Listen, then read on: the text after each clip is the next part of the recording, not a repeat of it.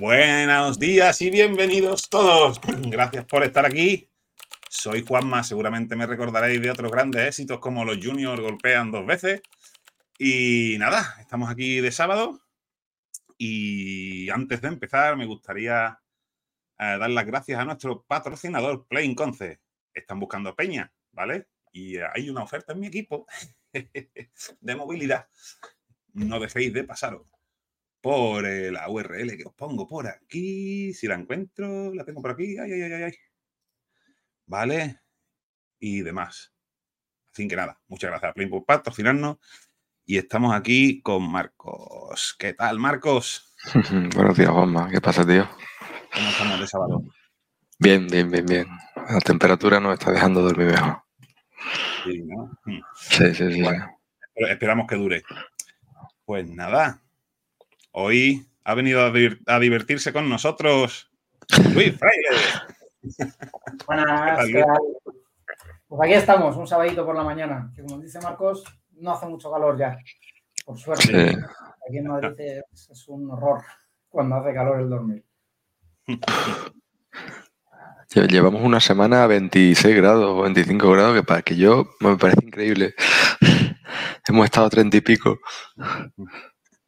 Ah, Mira, ya está, ya está aquí Marco Antonio, nuestro fiel se- se- se- seguidor.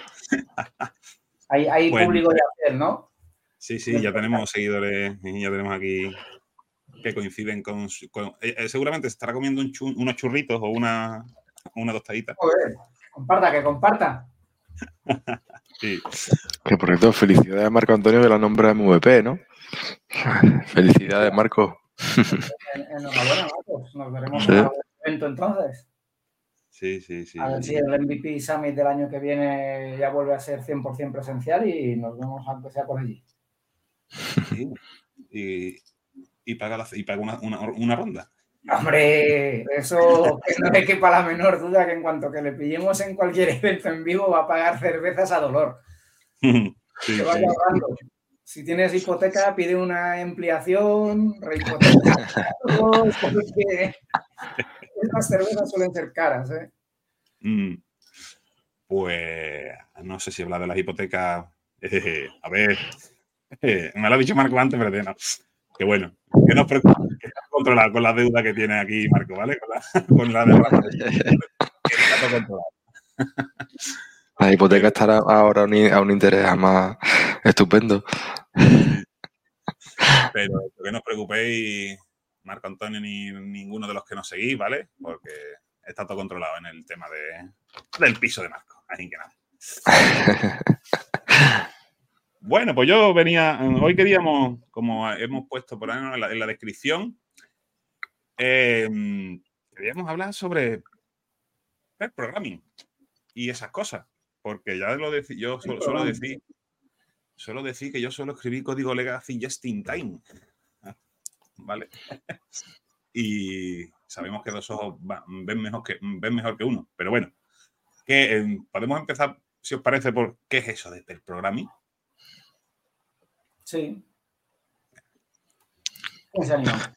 Venga, ¿quién se anima? Al final yo creo que casi pair programming y es también no siempre se sabe todas las reglas. Yo tampoco me conozco todos los modos porque sé que hay chorrocientos modos de hacer pair programming, pero básicamente lo que tenemos es un driver y un navigator, un conductor y un navegador. El conductor es el que está en el teclado escribiendo el código y comentando, porque no es algo que ocurra en silencio, sino que es algo, una habilidad muy de trabajo en equipo, va comentando lo que va haciendo y el navegador va comentando lo que va viendo, va haciendo preguntas y va teniendo en cuenta la foto grande, cómo interacciona eso con el resto del sistema, mientras que el piloto está escribiendo más el código más inmediato y más centrado en el problema que se quiere resolver.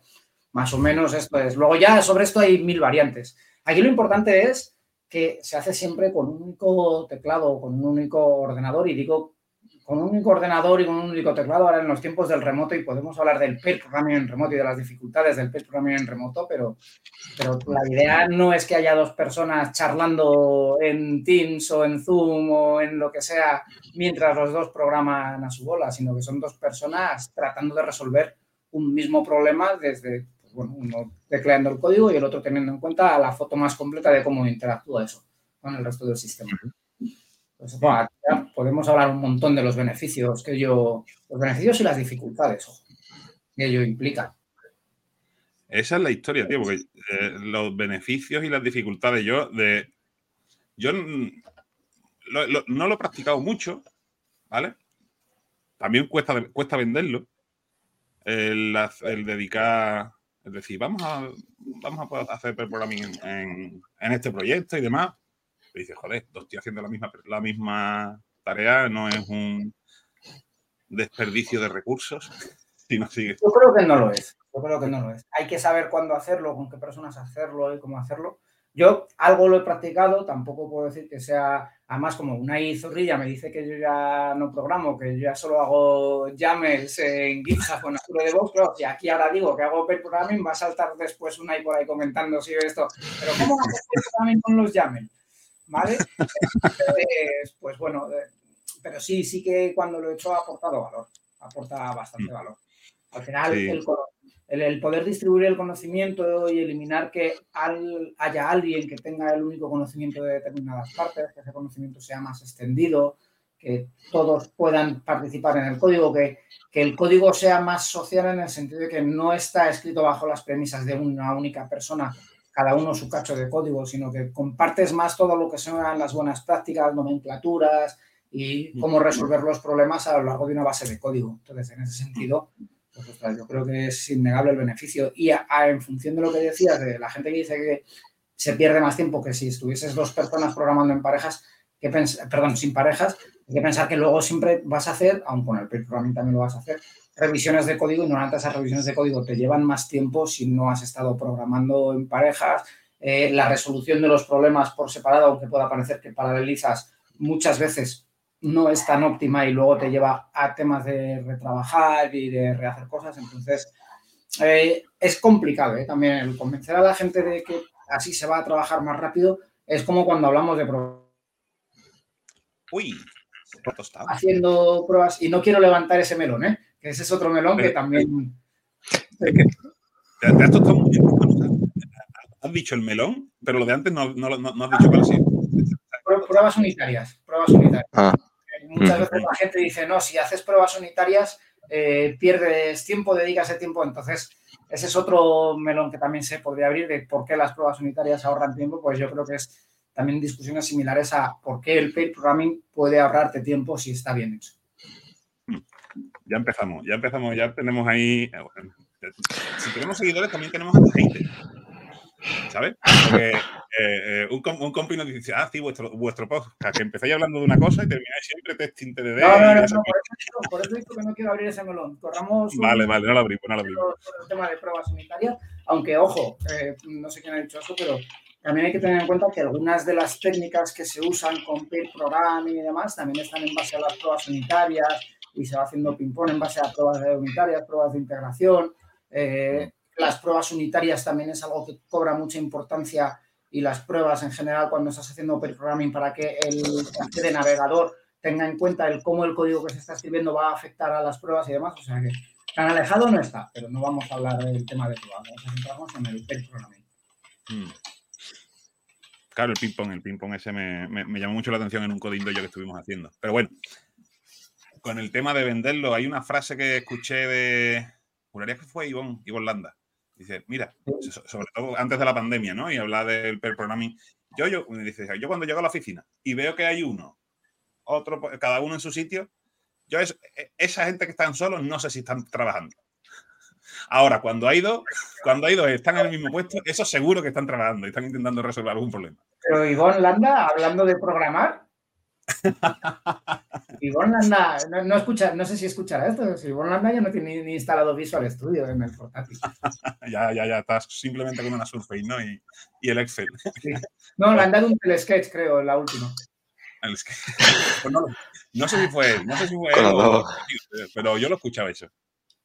Sí, pero y es cierto, muchas veces y, ya más allá de la broma o no, muchas veces cuando estás trabajando tú solo te distraes muy fácilmente. Y eso, por ejemplo, en el vídeo que hablábamos antes de la gente de Codurance, eh, te distraes muy fácilmente. Si tú estás con otra persona trabajando en pair programming, estáis trabajando sobre el mismo problema y estáis haciendo pair programming de verdad, es decir, no hay uno tecleando y el otro simplemente mirando y diciéndole de vez en cuando, ojo con esto, sino que la persona que está programando está explicando por qué está resolviendo el problema así, la persona que está navegando está pensando y diciéndole, oye, ¿y esto por qué así? ¿Y esto pensemos que tenemos estas otras implicaciones? Si realmente se está haciendo bien, eh, no vas a tener tantas distracciones. ¿vale? Es imposible que tengas distracciones así, lo cual te lleva a otra cosa, y es que también tienes que hacer descansos, ¿vale? Porque la capacidad del cerebro humano no es infinita. Pero es, tiene razón Ivonne en el sentido de decir, si yo veo a dos personas participando en un programa, tengo seguro que las dos personas están mucho más concentradas en el problema que si estás tú solo, de repente te llega una notificación del Twitter, un WhatsApp, un correo o una pregunta de Teams de un compañero. ¿Vale? Entonces, en ese sentido, aunque me cueste, eh, tengo que dar la razón a Ivonne. Me cuesta porque darle la razón a Ivonne es algo que luego te está recordando durante toda la vida. Nosotros hacemos a veces en el proyecto en el que estamos, no el programming a lo mejor como tú lo has definido, Luis, pero el tema de dado un bloqueo, intentar resolverlo entre los dos. ¿Sabes? Eh, uno, el, el, que tiene, digamos, el que va a hacer la PR, el que ha publicado, el que tiene el bloqueo hace de conductor, y, el, otro lo que hace es intentar acompañarle a ver si entre, cuatro, entre los dos somos capaces de... Son, son sesiones a lo mejor de media hora, no mucho. Pero es muy útil, ¿sabes? En el sentido de desbloquear ahí algo que no funciona o no sé, un comentario que tenemos en la PR. Claro, yo lo que he dicho es la definición o he intentado tratar de explicar lo que es el pair programming de libro, entre comillas. Luego ya, o sea, lo que muchas veces también sí que es cierto que primero tienes que dominar las técnicas del libro para después poder aplicarlas, ¿no? Pero muchas veces nos centramos en hacer exactamente lo que dice una determinada regla, lo que dice un determinado tal, un determinado proceso, sin pararnos a pensar qué es lo que nos quiere aportar ese proceso. ¿Y qué es lo que nos quiere aportar Perprogramming? Lo primero, la colaboración entre el equipo y la distribución del conocimiento lo segundo, que ese código que sale tenga en cuenta muchas más implicaciones, que tenga en cuenta cómo engancha, todo esto en, lo que es la foto completa, ¿vale? Pero no es sábado por la mañana y estamos también espesos.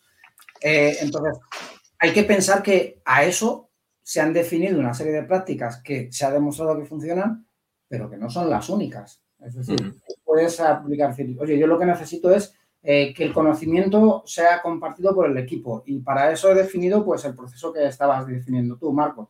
Si eso me funciona, para adelante con ello. Y si no te y si lo pruebas y no te funciona, pues iteras, pivotas y pruebas otra cosa. Pero, pero no hay que centrarse en decir, no, no, como tengo que tener exactamente así, las reglas son así. Eh, dices, bueno, sí, las reglas son así, pero a lo mejor por lo que sea, en mi entorno no funciona también tienes que decir, tienes que ser sincero contigo mismo y si no estás haciendo nada de lo que dice eh, Extreme Programming, allá el Scrum, Programming o nombremos la práctica que sea, tampoco digas, no, no, yo soy 100% Scrum.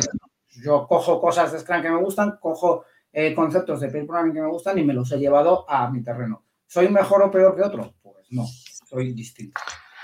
Luis, y, has comentado tú antes el tema de los test unitarios y, Juan me ha dicho, eso es otro melón.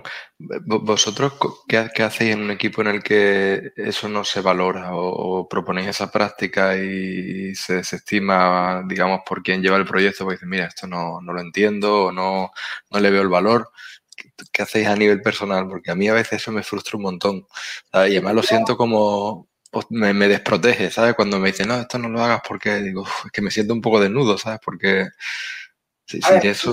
Mientras que, también te digo, nadie te puede prohibir hacerlo, mientras que no los comités a lo mejor y tienes tu proyecto de pruebas unitarias y no lo comiteas, nadie te va a decir, es como decir, no, no, mira, es que tu teclado tiene que tener este formato.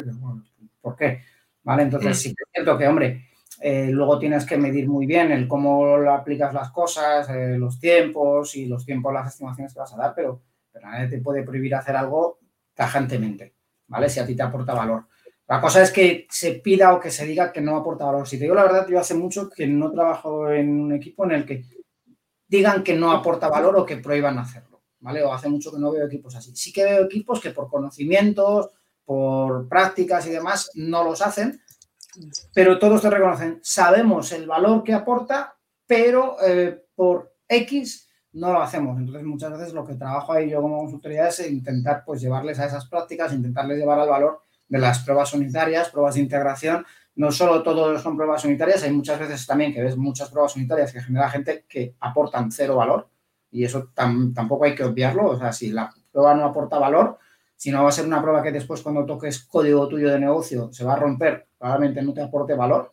Entonces hay que tener también cuidado con eso. Pero yo lo que intento siempre es decir, bueno, intentar llevarles a la situación de qué es lo que nos aporta la prueba unitaria. Pues la prueba unitaria lo que nos aporta es lo primero, si toco el código, puedo ver enseguida si rompe o no. Si yo refactorizo, puedo ver enseguida si rompe o no. Si yo hago cualquier cosa, puedo ver enseguida si se rompe el código o no y en las integraciones continuas veo si el código está funcionando las, los puntos principales eh, o no, antes de tener que desplegarlo, antes de tener que hacer pruebas en un entorno de UAT o en un entorno de preproducción. Entonces, al final te están aportando un valor de que te están salvando tiempo.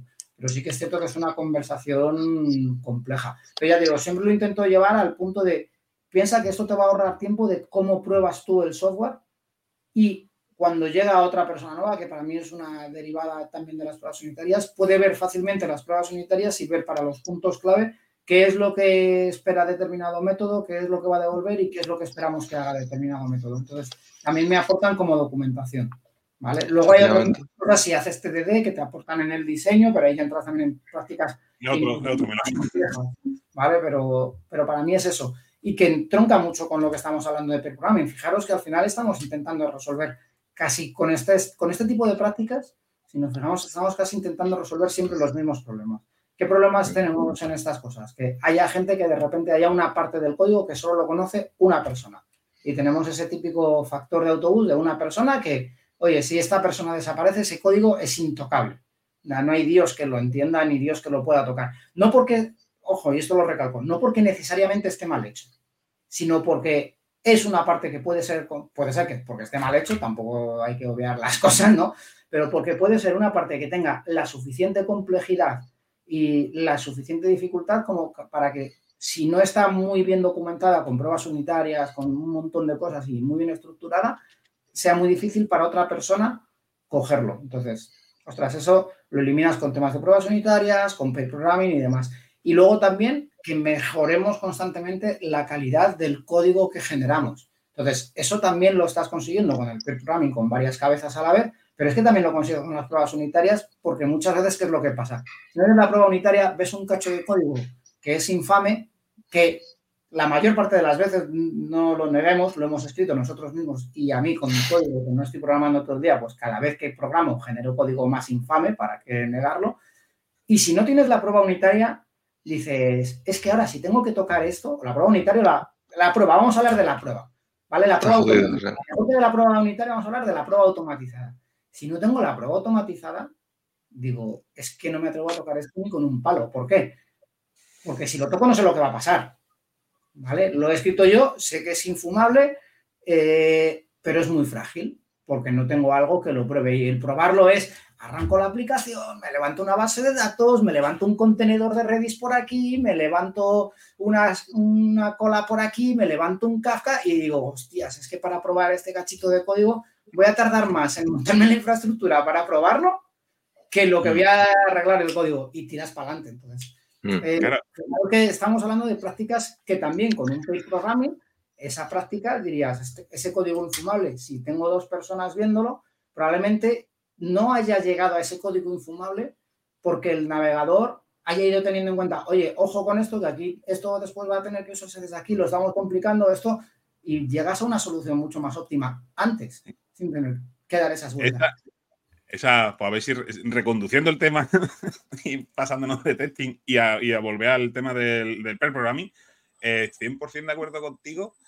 Y es que haciendo, el, haciendo pair programming con, yo tengo entendido que como hay cuatro, hay dos, hay cuatro ojos, es también importante saber. ¿Eh? Que si nos ponemos tú y yo a hacer pair programming, 6. No, 8, perdón. ya digo, digo, la broma ha ido por otro lado. que, es fundamental también, eh, eh, yo lo veo también una, una herramienta de mentoring y de onboarding. Porque dices tú, si yo tengo este trocito de código que no me atrevo a tocar ni con un palo, yo solo no lo voy a hacer. Pero ahora, si tengo a alguien que sí conoce el por qué está ese, que el que quizás sí atisbe por qué está ese código ahí, como tú has comentado, Luis, de ah, es que sí, es que si no, si modificamos esto, se va, hay que, hay que acordarse de. Ojo.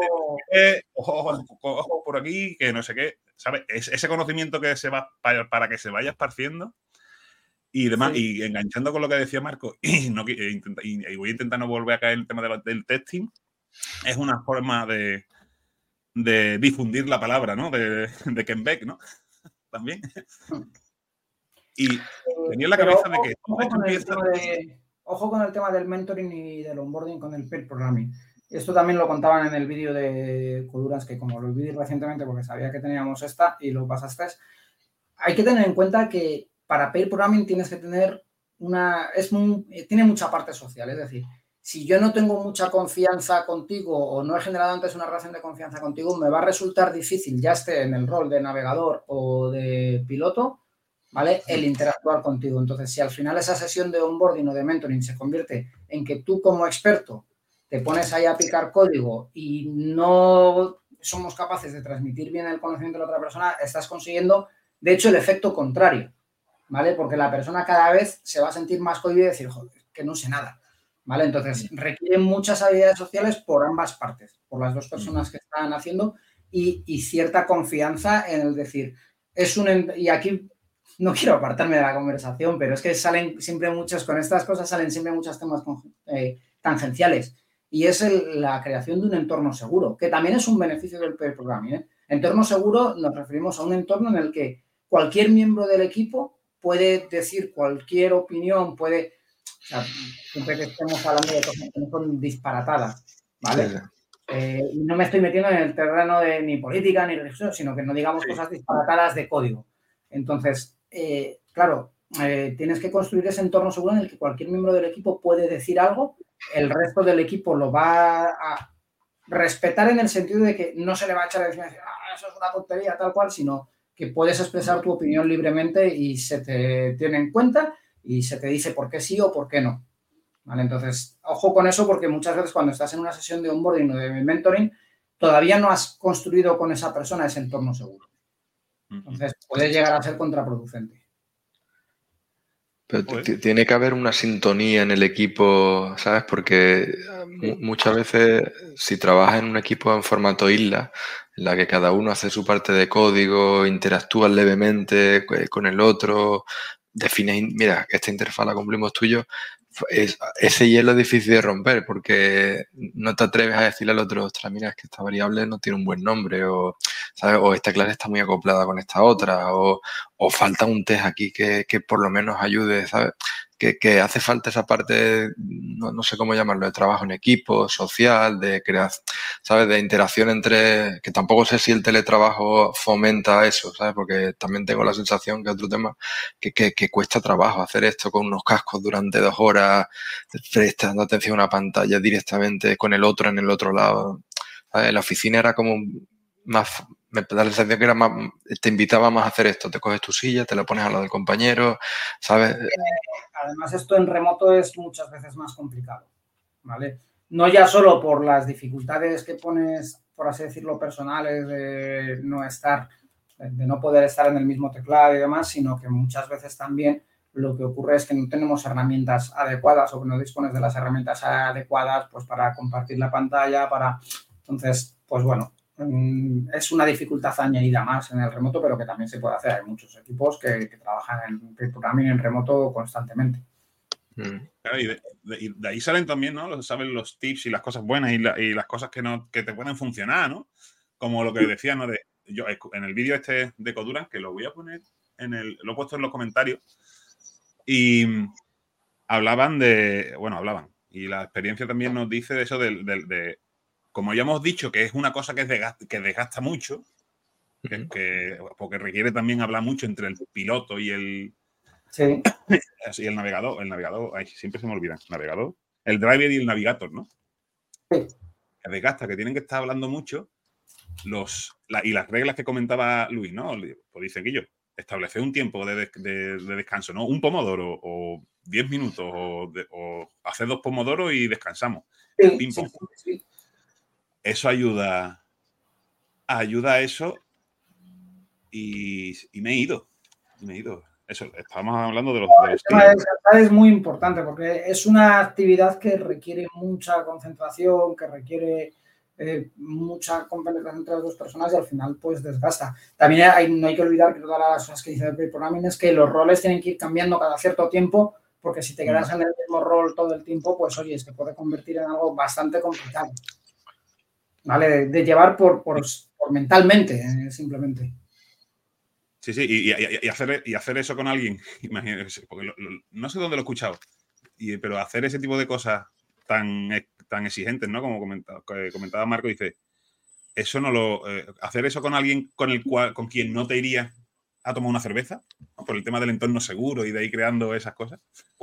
bueno, pues, eso no lo veo del todo eh, una locura hacerlo con alguien con el que no te irías a tomar una cerveza. Mucha gente a lo mejor con la que no te irías a tomar una cerveza por muchas cosas, pero que luego en el trabajo, oye, puedes trabajar perfectamente.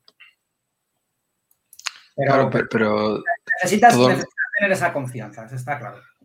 Sí, o, que por lo menos todo el mundo le vea el valor, ¿sabes? Lo que hablamos al principio de la conversación, del valor de, ¿sabes?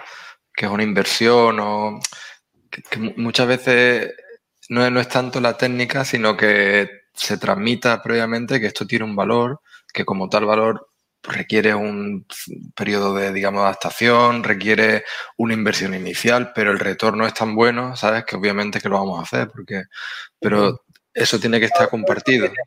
Ojo, no olvidemos que el retorno es bueno cuando se hace bien, cuando se cumplen ciertas cosas, porque luego también muchas veces ves que la gente se pone a hacer las cosas sin haber construido ese entorno seguro, sin tener claro cómo van a funcionar eh, en el tema de pair programming, sin tener claro, sin haber hecho prácticas ya con otras personas y no les funciona y en vez de, ser sincero, que porque esto también es problema de los humanos en general, en vez de ser sincero con uno mismo y decir, joder, es que no lo estaba haciendo bien, dicen, ah, esto de pair programming es una mierda. lo hemos visto mil veces con pair programming, con TDD, con Scrum, con un montón de cosas de gente que de repente no implementa bien la práctica y dice, ah, pues Scrum, bueno, voy a hacerlo a dailies y el resto de cosas y el resto de objetivos de Scrum me dan igual. Y cuando veo que no me funciona, digo, es que esto de Scrum no funciona. ¿Vale? Es como si cojo y yo me pongo en el coche y en vez de agarrar el volante con las dos manos, voy dándole así vueltas con el dedo. Es que esto, esto de los coches es un peligro, me voy chocando contra los dientes. a lo mejor es que no lo estás haciendo bien. la, principal, una de las principales ventajas que le veo y, donde más rápido se ve el retorno, yo por lo menos, es en, en el tema de, las revisiones de código, tío. O sea, lo, creo que lo hemos, hablado. No, pero yo en la experiencia cuando estaba haciendo pairing, ¿vale? Y digo pairing entre comillas, eh, con algún compi haciendo alguna funcionalidad en algún proyecto, es que hacemos el pull request y se aprueba automáticamente. Ya no hay que revisarla. Porque estamos, porque como lo hemos hecho entre dos, el tiempo de, oye, eh, revísame, que alguien me revisa el pull request. Deberían, no, deberíamos, no deberíamos de dejar de hacerlos, pero sí que deberíamos de notar que van a ser más rápidas. Ah, se aprueban más, más, más, rápidamente. Hmm. Y lo bloqueo, porque yo, yo, yo, yo, es que tengo en la cabeza, cuando alguien pide, oye, revisarme esta pull request, para mí eso eh, es una tarea más bastante prioritaria, ¿no? No, no, puedo, no puedo decir la, más prioritaria, pero bastante prioritaria porque entiendo que ese compañero, hasta que no se apruebe esa pull request o esa no puede, continuar. No, puede, continuar con otra cosa. También el valor de hacer las cosas durante, porque si tú, que nos pasa, ¿no? me, pasa en el proyecto en el que también, te llega una pull request de la que tú no sabes absolutamente nada hasta el momento de revisarla y tiene 40 cambios, 40 ficheros cambiados. ¿Tú ahora cómo te vas a parar entiendes que el tiempo que necesitas ahí es muchísimo más alto que si durante, como habéis hablado vosotros, durante el desarrollo hubiéramos hecho alguna parte juntos o, lo hubiéramos compartido antes porque hubieran salido los comentarios previamente, porque Al, final eso también es una forma de verle un retorno, ¿sabes? Rápido. ¿Sabes? Que, que es mejor que te enseñen el cuarto de baño durante la obra para intentar cambiar algo a tiempo que ver el cuarto de baño una vez terminado y ya no puedes cambiar de sitio la bañera. ¿Sabes? Que es más difícil. puesto en la puerta, justo. Claro. Sí, es que todas estas cosas son partes de las cosas que quiere o que quiere ayudar el programming con ellas. Que ojo, y ahora voy a abrir otro melón que te comentaba al principio, Juanma. Eh, ahora estamos viviendo, ahora todo es inteligencia artificial, todo es chat ChatGPT, todo es eh, GitHub Copilot. Y para este tipo de cosas, lógicamente, no digo y que nadie lo malinterprete, que luego la gente por internet es muy hater. No digo que ChatGPT o que Copilot vaya a sustituir el trabajar con pair programming con dos personas, pero probablemente vaya a facilitar mucho también ese trabajo de pair programming. No hay que olvidar que una inteligencia artificial eh, si hablamos del rol de piloto, que muchas veces la gente nos dice que las AIs nos van a quitar el trabajo a los programadores y demás, yo ahí estoy salvado porque como una AI dice que no soy programador, a mí no me va a quitar el trabajo, ¿vale? Pero dicen, no, es que vas a hablar con la inteligencia artificial y que va a solucionar el problema. Yo creo que todavía estamos, no estamos cerca de eso, o por lo menos no lo tenemos ahora, pero sí que una inteligencia artificial en el rol de navegador va a poder tener un contexto mucho más fino y mucho más global que lo que puede almacenar una persona en la cabeza. Si una inteligencia, imaginaos una inteligencia artificial tipo GitHub Pilot, pero que, que puedas hablar con ella con chat orientado únicamente a la programación y que tenga acceso a todo el repositorio de código y que sea capaz de interpretar todo el repositorio de código, te va a poder decir las implicaciones de lo que estás haciendo mucho mejor que una persona que solo está, que en su cabeza va a tener solo parte del conocimiento del código. Insisto, no digo que vaya a sustituir el rol de piloto ni de navegador. Digo que va a ayudar a ser mucho más efectivo a ambos roles, especialmente al de navegador por el contexto, también al del piloto, porque muchas veces cuando estás escribiendo código y si habéis probado Copilot, pues Copilot ya te va dando muchas pistas de código, te va diciendo el código esperado en base a sus algoritmos de inteligencia artificial. Entonces también te va a ayudar, pero también al rol de navegador. Yo creo que todas estas herramientas, según vayan evolucionando, van a cambiar mucho estas cosas van a cambiar nuestra profesión en general. Imagínate, imaginaos que ese, que, que, ese navegador no solo está alimentado con el repositorio de código, sino con PDFs de documentación del proyecto, Excel de tiempo, diagramas de GAN. Claro, no, diagramas de GAN, tío, eso. Y PDFs, bórralo. Hablemos de documentación en Markdown en el repositorio, hablemos de backlog. Eh, emails, emails, emails intercambiados entre clientes. Oye, que me dijiste esto, que, oye, que esto funcionaba así, pero no sé qué. Y, te, y que el propio te diga, oye, cuidado que. un contexto mucho más rico a la hora de que, oye, puedas interactuar y que te pueda dar las pistas y que te puede ir ayudando a resolver ese problema. Al final de lo que se trata esto es de resolver el problema bien, compartiendo el conocimiento y de un modo lo más efectivo posible. Y todas estas herramientas yo creo que para cosas como esta nos van a ayudar un montón. Nos van a ayudar un montón en la programación diaria si las sabes usar bien, ¿vale? Eh, igual que cuando, no sé si alguno lo habéis vivido, o sea tan viejo como yo, que yo cuando empecé la MSDN me venía en CDs y cuando buscaba en la documentación tenía que ir cambiando de CD y de DVD, ¿vale? Pasas de ahí a la MSDN indexada, pasas de ahí a Google, pasas de ahí a Stack Overflow, pues ahora el siguiente paso que tenemos es las inteligencias artificiales. Joder, joder, sí, sí, sí, qué, qué, tiempos aquellos. Y me estaba poniendo metafísico, tío, porque dice, todas estas técnicas, todas estas reglas, todas estas, estos tips, ¿no? Hacer programming o, o, cualquier cosa. Al final no es una forma, es una forma de implementar el, una frase que no me acuerdo quién era, de, decir que la única forma de ir rápido es hacer las cosas bien, o al menos intentarlo. Mm. Sí, sí, es que al final hay una frase que oí, no sé dónde la oí muchas veces eh, y que eh, no, me acuerdo la frase exactamente, pero que venía a decir, haz las cosas con calma, porque hacerlas con calma es hacerlas bien y hacerlas bien es hacerlas rápido. Mm. ¿Vale? despacio que tengo Pollo sin cabeza porque al final vas a tardar más.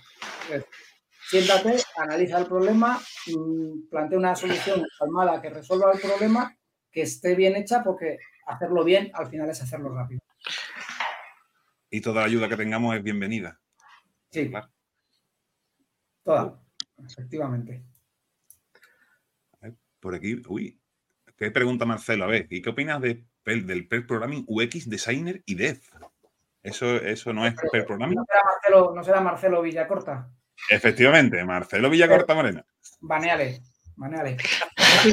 Iba a decir una opinión impopular en un, en un foro de gente del sur que tiene que ver con cierta bebida espumosa y alcohólica que bebéis en el sur, que algunos la llamáis cerveza, pero... cuidado que tengo el botón sobre banearte a ti, ¿eh? que repita la pregunta que ha hecho Marcelo, que es un buen amigo, hombre. ¿Qué, opinamos del, eh, del programming UX, Designer y Dev? Pero yo creo que eso es, eso es distinto. Ahí, o sea, aporta, pero no estamos hablando de pair programming, porque cuando estamos hablando de por lo menos no estamos hablando de pair programming de libro, ¿vale? Cuando estamos hablando de pair programming es dos personas están resolviendo el mismo problema del mismo contexto y demás. Cuando estás hablando de una colaboración, yo ahí no hablaría de pair programming, sino que hablaría de una colaboración de entre la persona de UX y la persona que está desarrollando para llegar a conseguir resolver el problema de la interacción o de la de lo que es la puesta en marcha de la parte de interfaz de usuario mucho más fácilmente, porque al final el de UX sabe muy bien lo que quiere conseguir, sabe muy bien cuál es la experiencia de usuario que quiere conseguir y la persona de desarrollo puede saber mucho de eh, CSS, JavaScript y demás, o programación de backend, para llegar a solucionar ese problema. Pero, pero no es un pair programming en el sentido de que los dos estén colaborando en el mismo contexto, sino que están ayudando. Para, para mí ese caso Así simplemente con estos datos, Marcelo, para mí eso no sería pair programming, sino trabajo en equipo, business as usual, de, oye, yo colaboro con alguien que tiene una parte del contexto del problema, yo con otra persona que tiene otra parte del contexto de ese problema.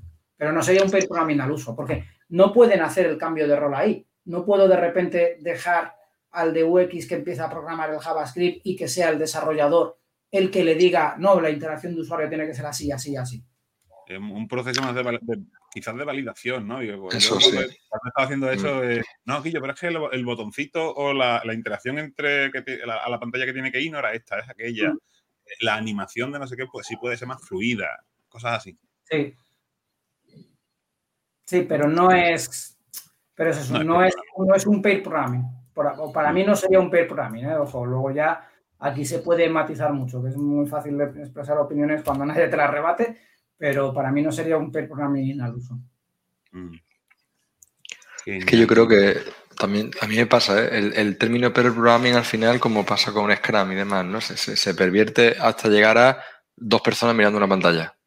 Claro. Con lo cual ahí entras un cajón en el que entra, pues eso es lo que comenta Marcelo, revisiones de PR, ¿sabes? Cualquier cosa que sea dos personas mirando una pantalla o una base de código. por eso digo que eh, sí que hay que entender bien la definición de peer programming, sí que hay que entender cuál es lo que se persigue con el peer programming y cuáles son las cosas que tenemos en el peer programming para después ver si estoy haciendo peer programming, si no estoy haciendo peer programming, que insisto, no, no hay nada de malo en decir que no hago peer programming y que lo que hago es otra cosa. Mm. Si me aporta valor, oye, bienvenido sea. No quiere decir que lo que a ti te aporte valor me vaya a aportar valor a mí ni viceversa. Mm. Entonces, no hay que tener el miedo de decir, no estoy haciendo esto y lo estoy haciendo así, pero para mí ese caso, por ejemplo, no sería un peer programming.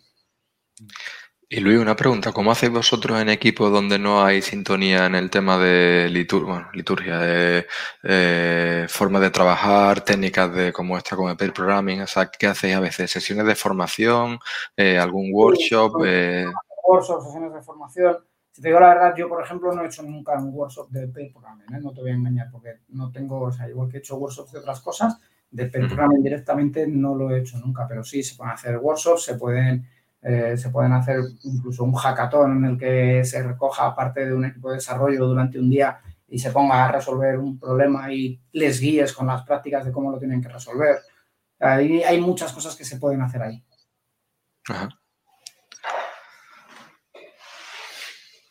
Y eso creo que Marcelo se dice, pero la parte de diseño X y la parte de al final tienen que hablar. Sí, claro, yo, entiendo que esa es la parte de, validación. no digo que no tengan que hablar, digo que el que se siente en un UX y un dev a hacer la integración del UX no necesariamente es peer programming o por lo menos no se ajusta a los procesos de peer programming que estaríamos hablando. Recordemos, una de las cosas de las que pretende resolver el peer programming es que no haya silos de conocimiento respecto al problema, que el código se adhiera a las prácticas que vamos a definir comunes del equipo y eso lo consigues con las dos personas resolviendo el mismo problema. Aquí lo que estás haciendo es una colaboración tradicional, ¿vale? Que hay que hacerla y que es necesario hacerlo. Es decir, que hagas peer programming no quiere decir que no tengas que hacer también cosas de esas, igual que tienes que hacer eh, eh, reviews de las pull requests. Por mucho que hagas peer programming, también tiene que haber reviews de las pull requests en muchos casos. Entonces, es así. Y a la hora de venderlo, tío, yo siempre digo esto, tanto de testing y pair programming estas prácticas, ¿cómo se vende? ¿Cómo? Es decir, yo sé que para vender, para, para venderlo hay que, hay que encontrar el valor que aporta, ¿no? Pero ¿y ese valor eh, cómo se mide? ¿Qué, métrica, ¿Qué métricas se os ocurren o qué métricas hay para medir que esto aporta valor? No sé si me estoy explicando. Las típicas métricas de, de tú sabes, número de bugs encontrados, tiempo de respuesta ante fallos. Pues mira, esa es una buena pregunta.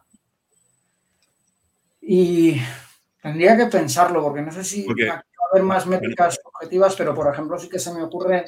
Eh, o sea, ¿cómo medimos que el conocimiento sí que se ha traspasado entre las distintas personas? Se puede medir, una de las cosas que habéis dicho antes, el tiempo que se tarda en una review de una pull request o el número de elementos que salen de fallas o de cosas a resolver que pueden salir en una pull request, el número de regresiones que podemos tener de, ostras, teníamos este código y tenemos que rehacerlo, no porque después hemos descubierto que no se ajusta 100% al negocio, que eso, hagamos que no, nos puede pasar un montón de veces, sino que, ostras, aquí hemos metido mucha deuda técnica eh, de código y tenemos que resolverla. Pues probablemente con métricas eso de pull request, de deuda técnica que estamos metiendo, de si tenemos muy automatizadas temas de pruebas en pipelines y demás, mi libro habitual que Juan me conoce, eh, pues también decir, ostras, eh, antes teníamos muchos fallos en pruebas que se ejecutaban en los pipelines de CI porque no había nadie mm, viendo esa gran foto y todo el mundo nos centrábamos solo en nuestra piecita de código, ahora que estamos haciendo esto, pues también ha podido bajar un poco. Entonces, mm. son cosas que a lo mejor se pueden medir y se pueden probar, pero también para poder poner esas métricas, a mí no me gusta nunca hablar de métricas generales, sino de métricas cuando tenemos ya un contexto de un equipo, decir, vale, nos está pasando esto, ¿qué problema pretendo resolver? ¿Cómo puedo medir que he resuelto ese problema? Porque si no, tomamos las de, yo sé, las típicas, de que decías tú, Juanma, número de bugs. Pues que esas métricas fuera de contexto y sin saber la situación del equipo son tan fáciles de pervertir. O sea, si no quiero meter bugs, ¿qué hago? Me cojo las piezas de código, me cojo la funcionalidad más sencilla de resolver, menos propensa a bugs y trabajo en ella del modo más sencillo posible sin, sin meter la complejidad necesaria. No más complejidad necesaria, pero sino la complejidad necesaria. Resolución de bugs. Me cojo los bugs más sencillos y mi métrica se dispara. Mm, hay que tener un contexto previo para saber después qué problema queremos resolver o qué mejoras queremos obtener y aplicar las métricas que queremos, eh, queremos obtener para saber si hemos aplicado esas mejoras o no. Por eso no hablaría nunca de métricas al vuelo general. No, claro, claro, digo, yo planteo, esto porque siempre, siempre nos cuesta, ¿no? El vender algo de que decir, mira, yo sé que esto funciona, no tengo pruebas, pero tampoco tengo dudas. Sí. ¿Sabes? que siempre es complicado. Pero incluso, incluso la métrica de. O sea, esto no es una métrica, ¿no? Esto es porque me recuerda a mí por qué empecé yo a hacer cosas de CI ejecutar los tests en esto. Y siempre lo digo cuando doy alguna sesión sobre testing, digo que yo esto lo hago por dormir más tranquilo. Pero eso no lo puedo medir. O sea, no, yo, eh, en, la última, en la última sesión dije, mira, no, no, no he contado el número de noches que me he tenido que despertar que no, que no me he tenido que despertar para pagar un fuego en producción. Eso no lo he contado, ¿sabes? Son cosas que no se cuentan. Claro, incluso esa métrica que me parece genial, ¿vale? Podríamos casi incluirlas en las métricas DORA de DevOps, ¿vale? No necesariamente responde a, por ejemplo, un éxito de pair programming en una determinada técnica. No necesariamente, puede ser que sí. puede ser que sí, porque tu contexto ya has visto, joder, es que no revisamos el código los unos de los otros, al final lo que estamos es sí, hacemos allá y lo debo, en el sentido que lo tenemos todo automatizado y que desplegamos muchas veces al día, pero lo de que desplegamos rara vez funciona. ¿Vale? Entonces... Claro, y que, no, y que no es un momento, no es una cosa que se haga, yo entiendo que no es una cosa que se haga. El día uno empieza a hacer programming y ya tengo todos mis problemas solucionados. Esto es un tiempo. O sea, eh, como, como cualquier disciplina, ¿no? Que hay que ir practicándola, mejorándola, dependiendo del contexto del proyecto, del jefe, del cliente y demás. Son muchas cosas, pero yo estoy convencido eh, que no tengo pruebas, pero tampoco duda de que, de que termina funcionando. Y, que, el, el, objetivo de todas estas cosas es dormir más tranquilo por las noches.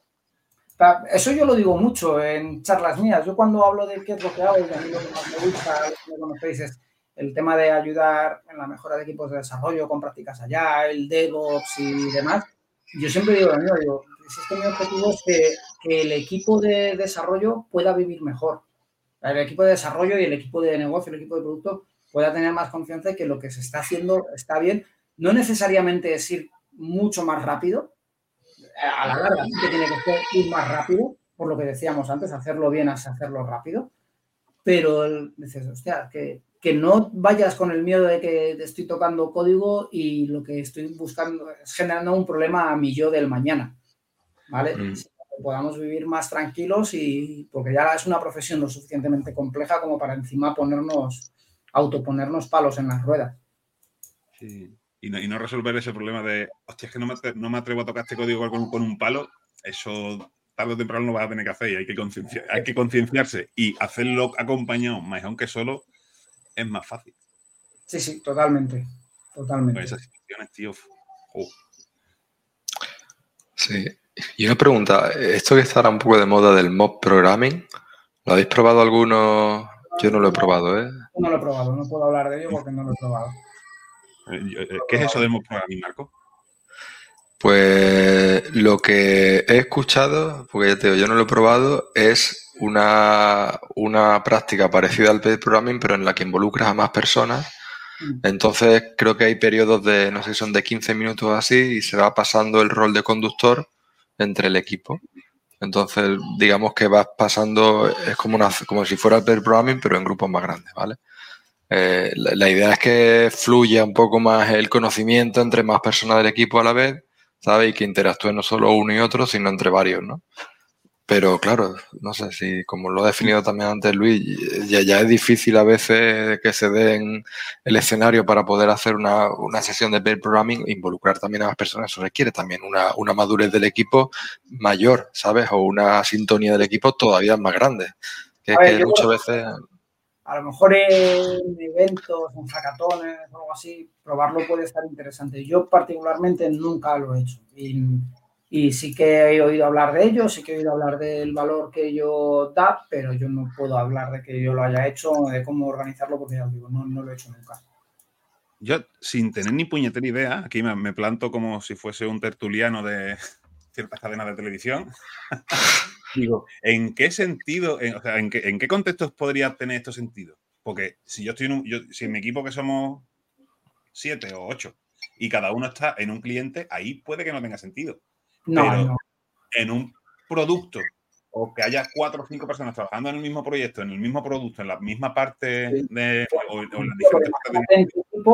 que queréis aprender una, yo qué sé, el uso de un nuevo framework, de un nuevo mod, una nueva metodología o cualquier cosa, que hagáis un hackathon en, un programa para aprender. O sea, no todo tiene por qué ir orientado, creo, a resolver un problema de negocio que tengo con un cliente, sino que muchas veces también este tipo de prácticas son para ganar conocimiento sobre cosas nuevas en, pues eso, en un hackathon o en un aprendizaje. Entonces ahí puede tener sentido. Pero si tienes un, lo primero, te voy a corregir, Juanma, si tienes siete, ocho personas que están trabajando en cuatro clientes distintos, no tienes un equipo, sino que tienes varios equipos. Porque para mm. mí el concepto de equipo es el grupo de personas que está trabajando en resolver un mismo problema. Sí que es cierto, pues, que es un equipo que tú lideras a nivel tecnológico global, a nivel de asignaciones y demás, pero, pero estás liderando en realidad cuatro equipos pequeñitos dependiendo de los distintos proyectos en los que estés trabajando. Entonces ahí lógicamente no tiene sentido mock programming. No, claro, claro, claro. Por eso entonces tenemos hackathon por, los escenarios, ¿no? El hackathon y. Bueno, eso no se me ocurren a mí. ¿eh? Seguro que si hablas con alguien que sea experto en programming y que lo haya probado, se le ocurren y nos dicen, no, no, mira, esto se hace así y así, pretendo resolver este problema y lo hago de este modo. Entonces, pues me, acaba de recordar cuando estábamos en la clase y el profesor decía, Funanito, sal a la pizarra y haz este problema. Menganito, sal, luego tú al siguiente, ¿no? Así, una especie de... Luis, porque una pregunta, ¿Y, en equipos unipersonales que todavía hay proyectos en los que lo lleva una sola persona, ¿esto cómo aplica? Porque quizás eso se parece un poco más al entorno en el que yo trabajo, no por la unipersonalidad, sino por lo que he comentado antes de islas de conocimiento, ¿no? Cada uno tiene su isla de conocimiento y, y la interacción es más complicada. Si es algo que estás resolviendo tú solo, mm, no aplica no es imposible hacer per programming. La cosa es que estés resolviendo un problema, por ejemplo, cuando yo hago a lo mejor una, estrategia de pipelines o una estrategia de DevOps para un cliente. Eh, la estoy haciendo yo, pero sí que puedo coger a alguien del cliente y no es un pair programming al uso, pero sí puedo ir explicándole, no, mira, esto lo estamos haciendo por este razonamiento, esto hay que implementarlo por este otro, esto hay que hacerlo por este otro. Entonces, no es un pair programming, pero también lo puedes, puedes usar los conceptos del pair programming para, para ir explicando eso y y puedes hacer incluso los cambios de rol. Una vez que yo he hecho un primer avance y que le he explicado a esa persona por qué y qué es lo que estoy resolviendo, aunque en ese momento no está haciendo un programming, le, puedes cambiar el rol, puede que él siga los siguientes pasos, lo de esta persona, que él haga de piloto y que tú empieces a hacer de navegador. Y luego ya cuando esa persona vaya cogiendo bien el contexto, vais haciendo los cambios de piloto y navegador, ¿vale? Pero también se puede hacer, pero claro, necesitas otra persona a la que estés, con la que estés intentando resolver un problema. Si estoy yo solo, pues aquí no, vamos a tener silos de conocimiento sí o sí, si está una persona sola. Eh, es que aunque, aunque solo sea a nivel tecnológico, yo por ejemplo muchas veces llamo a Juanma, a lo mejor no muchas veces, pero de vez en cuando llamo a Juanma porque quiero afrontar un determinado test o una forma de, quiero probar algo, una pieza de código, y le llamo para preguntarle, ¿no? Le digo, mira Juanma, te le enseño un poco el contexto, ¿no? Creo que hace, hace no mucho te, llamé. Y, y, claro, obviamente él no entiende la lógica de negocio, no, no le he explicado, ¿sabes? Pero a mí sí me desbloquea o, tengo, me ayuda un montón.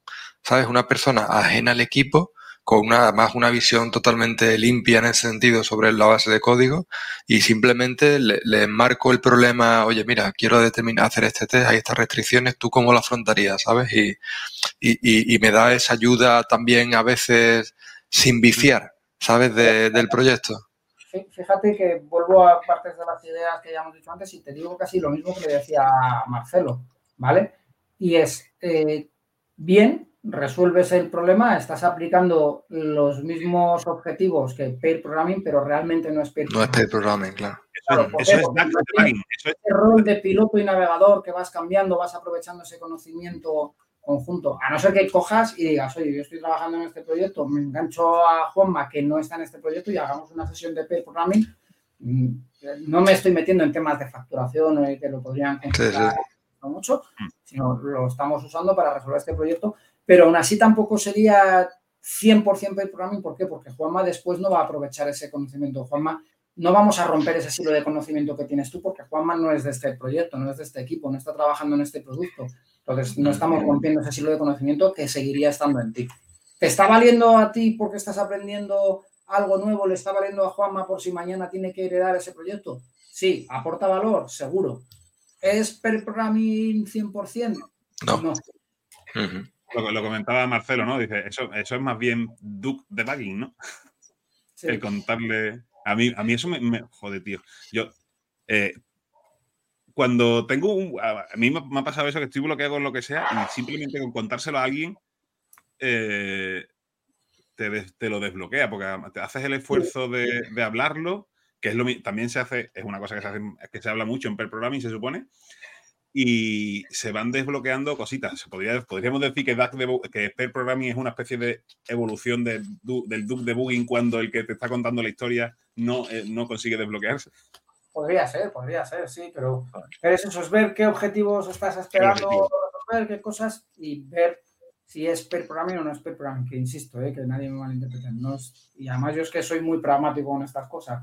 Para mí, todo esto son herramientas y hay veces que te aportan valor, otras que no te aportan valor y no quiere decir que, no mm. hacerlas o que hacerlas te haga mejor o peor. Son herramientas. Punto. Sí, yo una, cosa que saco en claro después de esta conversación es que muchas veces utilizamos los conceptos para nombrar cosas que no tienen que ver. ¿No? utilizamos pair programming para decir cosas que no son pair programming, utilizamos Scrum para decir procesos que no tienen que ver con Scrum, porque como tú dices, cogemos piezas que nos interesan y los desvirtuamos que, esa otra pregunta que yo te quería hacer, tú, tú, eso muchas veces, ¿cómo lo ves? Como eh, yo personalmente hago la reflexión de por qué estamos continuamente alimentando la rueda, si ya hay bibliografía, ya hay, digamos, estado del arte, que te demuestra que eso funciona. O sea, ¿por qué nosotros nos consideramos especiales como para tener que desvirtuar el procedimiento o, o adaptarlo en exceso? ¿Sabes? Si ya está demostrado, ¿sabes? ¿No es al revés? No seré, yo el, no seré yo el que ponga en duda que los procesos que Scrum, tal y cual está escrito, si lo aplicas 100% no funciona, que si Pair Programming no lo aplicas 100% no funciona, que si TDD, si lo aplicas 100% no funcione. Pero sí que es cierto que el contexto de los equipos y de las personas no siempre es el mismo. Entonces, también vuelvo a lo que decía también al principio. ¿Tienes que aprender a hacerlo el 100% por el libro y saber aplicarlo? Sí, para entender los beneficios que obtienes ¿Quiere decir eso que en el futuro tienes que hacerlo todo exactamente 100% según el libro? No necesariamente.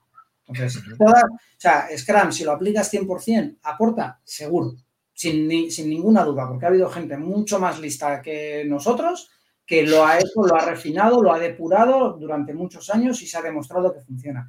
¿Quiere decir eso que si lo modifico estoy condenado al, al fracaso? No. ¿Quiere decir eso que si lo modifico estoy condenado al éxito? Tampoco. Tampoco. O sea, lo que sí que te digo es que si aplicas Scrum 100% bien, te va a aportar valor. ¿Vas a ser el equipo de más alto rendimiento del mundo mundial? Pues probablemente no, porque a lo mejor tu contexto, tu conocimiento, tus, eh, eh, el resto de constraints que tienes, perdona que meta palabras en inglés a veces, pero a lo mejor el resto de constraints que tienes te llevan a que no puedas ser el mejor equipo del mundo, aunque apliques las prácticas por el libro, pero hay que aprenderlas por el libro, hay que aprender a aplicarlas por el libro y después también tenemos que ser flexibles a, poder modelarlas. Lo que sí que hay que ser muy crítico y lo que sí que yo insisto mucho es, si no me funciona algo y yo lo he modificado, no digas que ese algo no te funciona. ¿Has probado a hacer ese algo con las reglas exactas y has obtenido beneficios? Si es sí, dices, pues a lo mejor no he obtenido todos los beneficios que quería, pero sí te ha funcionado. A partir de ahí tienes que adaptar y tienes que ir viendo lo que tú tienes que hacer. Yo es que lo veo, yo también lo veo porque, claro, Scrum, TDD, eh, esto, esto se definieron hace mucho tiempo, ¿no? Y la cosa eh, evoluciona, como los idiomas, por ejemplo, ¿no? O sea, Pero eh, sí y no. Es decir, son, si coges como este TDD, funciona exactamente igual cuando se definió que, como, que ahora. Me refiero, la tecnología ha cambiado, los lenguajes de programación han cambiado, los IDEs han cambiado, sí, pero han cambiado mejor. ¿Qué puedes conseguir? Hacer TDD mejor, más rápido y más eficiente. Pero las bases de TDD siguen siendo las mismas. No cambian. Sí, sí, sí, no cambian. Las bases de Scrum y las... O sea, por mucho que cambien los contextos, esas prácticas están definidas a un nivel tan estándar en algunos casos y tan de bajo nivel en otros que, aunque cambien los lenguajes de programación, aunque cambien los IDEs, aunque cambien los modos de programar, o sea, no cambian los beneficios que aporta. Mm. En, ese sentido, ¿eh? hay otras cosas que a lo mejor sí, pues oye, antes hacíamos monolitos y ahora mal o bien, pero se hacen muchos microservicios, ¿vale? Entonces sí que hay cosas que se aplicaban en los monolitos que no aplican en los microservicios, pero una práctica como TDD te aporta, o sea, ¿Cambia algo que tú hagas microservicios monolitos, que programes en César, que programes en Rust, que programes, Dios no lo quiera, en JavaScript, ¿vale? O en cualquier otro lenguaje? No, no te cambia el TDD, no te cambia. Tendrás mejores o peores herramientas, tendrás mejores o peores métodos de hacerlo, pero no te lo cambia. Sí, no, pero es el tema, ese tema, ¿no? De, evolucionar, de iterar, ¿no? entiendo que el, el programming tú sabes, en, en, programming en TDD con la, escuela de Boston, la de Chicago, y en per programming entiendo que esos tips de poner tiempo, por ejemplo, de poner tiempo de, pilotar y de, descansar, tiempos de, descanso entre los dos, cosas así. No, no... Eso no cambia, eso permanece, permanece en el tiempo porque no tiene tanta posibilidad de cambio. Mm. Puede ser de cuando se definió que ahora la sociedad vaya más rápida o por algún motivo, ¿sabes? Vivamos más apresurados o, ¿sabes? Que también eso impacte... Pero tampoco cambia a, lo que es TDD, lo que es Pair Programming y lo que es Scrum. Sí, pero tienes que hacer un esfuerzo mayor en defender el valor porque como implica tiempo, al principio, ¿sabes? Eso puede llegar a ser, eso puede llegar a ser. Mira, no me lo había planteado, pero puede llegar a ser. fijaos la, conclusión mm, tonta que, he llegado. Todas estas técnicas, Scrum, TDD, práctica, eh, programming, todo esto, una cosa que tienen de fondo que me suena a mí como ruido de fondo es obtener feedback rápido. Feedback rápido de que se le entrega valor al cliente, feedback rápido de que el código, de que no es roto el, de que no es roto el código, feedback rápido de que alguien diga, oye, olvida esto. En una sociedad en la que estamos, que, estamos acostumbrados a tener feedback de, feedback de anuncios y demás, técnicas que llevan tiempo diciendo, oye, que con esto obtenéis feedback rápido la, serotonina que va a generar tu cerebro va a ser más. Eh, totalmente, Mucha gente está diciendo, no, no, esto no funciona. También tampoco tenemos que dejarnos llevar por el rollo del rápido, no rápido, porque o sea, el hacerlo, el hacerlo bien. es hacerlo rápido, que es lo que decíamos antes. Entonces, muchas de estas se basan como dice, pues, como allá él dice que, o Lin dice, fail fast, fail soon, pues tiro cualquier cosa para adelante. Y no, no es todo vale. O sea, estás, estás pervirtiendo lo que dicen esas cosas del feedback rápido y del ir rápido a cualquier coste. Claro, pero aquí en esta conversación los tres estamos en sintonía en esa forma de pensar, pero tú imagínate que aquí entrara un cuarto, sabes que está pues por lo que sea, ¿sabes? Tiene una visión más apresurada de las cosas en el sentido de, porque Juanma, claro, está, el feedback rápido, está claro el retorno, ¿no? Pero el problema es que hace falta una inversión que una persona que quiere que eso simplemente rápido, porque piensa, no le encaja, claro, ¿sabes? Eso no, le entra a la cabeza, de decir, ¿cómo voy a hacer yo? El hacerlo también en no, no va reñido con el hacerlo rápido, a lo mejor. Lo que pasa es que lo que puedes hacer rápido es más pequeño, pero es más estable y te da tiempo a probar.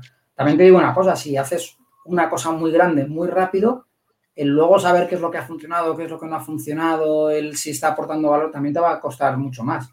Muchas veces es más rápido ir entregando muy pequeñitas cosas que has hecho con muy buenas prácticas rápido que, que el intentar decir, no, vamos a hacer todo el producto y muy rápido y lo esperamos. No, es que muchas veces, porque lo que persigues con ir rápido es llegar rápido al mercado, ver cómo reacciona el mercado. No olvidemos también que, hacemos software por negocio y eso es otra cosa de las que se olvida muy rápidamente.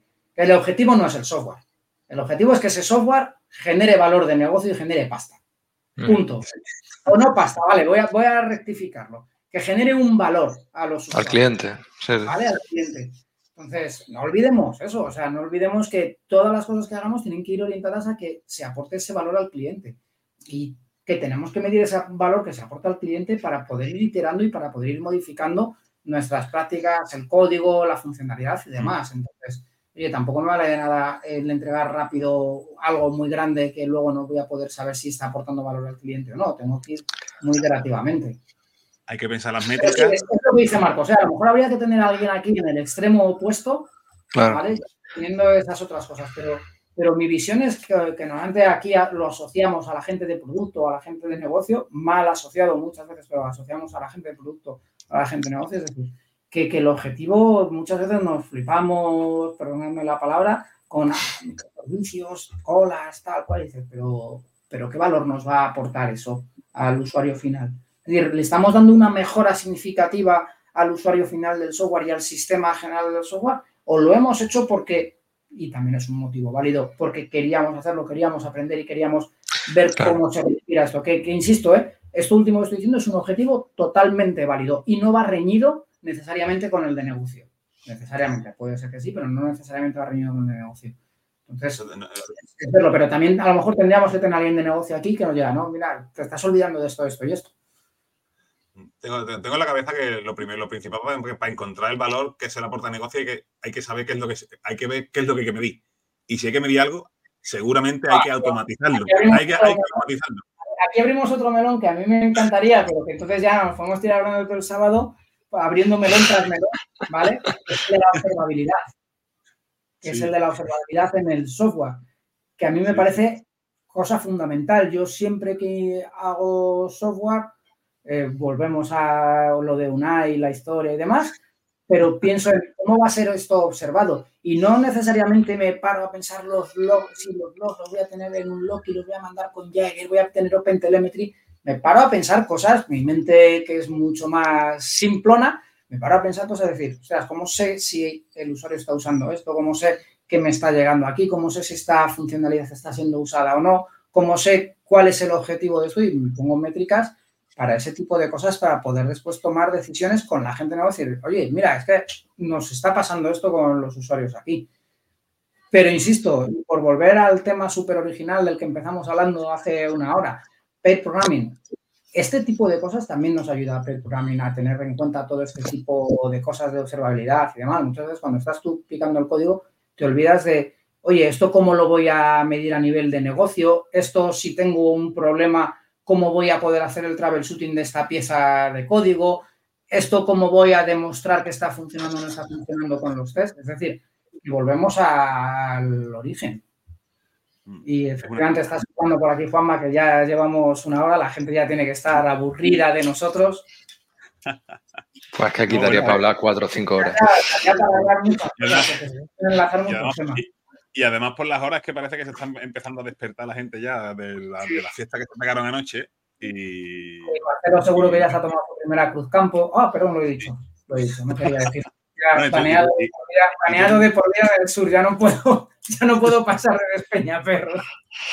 Bueno, bueno, bueno, y tú tienes que tener la, la ¿cómo dice? el, el mayor debajo de la camiseta, ¿no? Para ir coger la bici en cuanto. Hoy no, hoy ya se hace, con el calor que empieza a hacer ahora en un par de horas, ya no. Mañana, mañana me iré con la bici. Genial, genial. Pues nada, pues vamos, vamos a ir cerrando, eh, si os parece, si queréis decir alguna frase o, algún, o, algún resumen o algo que os haya querido antes de cerrar. Que probéis pair programming, pero centraros sobre todo en qué es, o sea, leeros bien sobre pair programming, enfocaros en lo que se pretende, los problemas que se pretende resolver con pair programming y después aplicarlo con las reglas y después ya vais iterando. Para mí es eso siempre. Problema que pretendo resolver, aplicar las reglas conocidas y establecidas y después ya a partir de ahí ir iterando. Marco. Pues entender también los procesos a fondo, ¿sabes? Y que lo que comentaba antes, que a veces se desvirtúan los términos y demás, y a veces es bueno volver otra vez a la bibliografía, al origen, entender cómo dice las reglas Luis, ¿sabes? Y, probar que no somos especiales. Yo siempre hago esa reflexión, digo, yo no creo, no creo que seamos personas muy especiales o nuestra empresa muy especial, o creo que tenemos los mismos problemas que tiene la mayoría de desarrolladores, que por tanto la cosa buena es que nos vale las mismas soluciones que a la mayoría. ¿Sabes? No hace falta a veces cambiarla en exceso. Sí. Pues genial, pues muchas gracias a todos. Yo por mi parte, lo único es recordar eh, que en Plain Concept tenemos el mensaje de nuestro patrocinador, que tenemos posiciones abiertas, aquí tenéis los enlaces, está por ahí. Eh, y nada, muchas gracias por pasar este ratillo con nosotros. Y a los que nos escucháis luego en diferido o nos veis, Muchas gracias a toda la gente que está al otro lado de, la cámara escuchándonos. Dedo Cruz Campo, ¿no? Venga, anda, voy a cortar ya. Venga, chicos, adiós. Muchas gracias, Luis. A vosotros.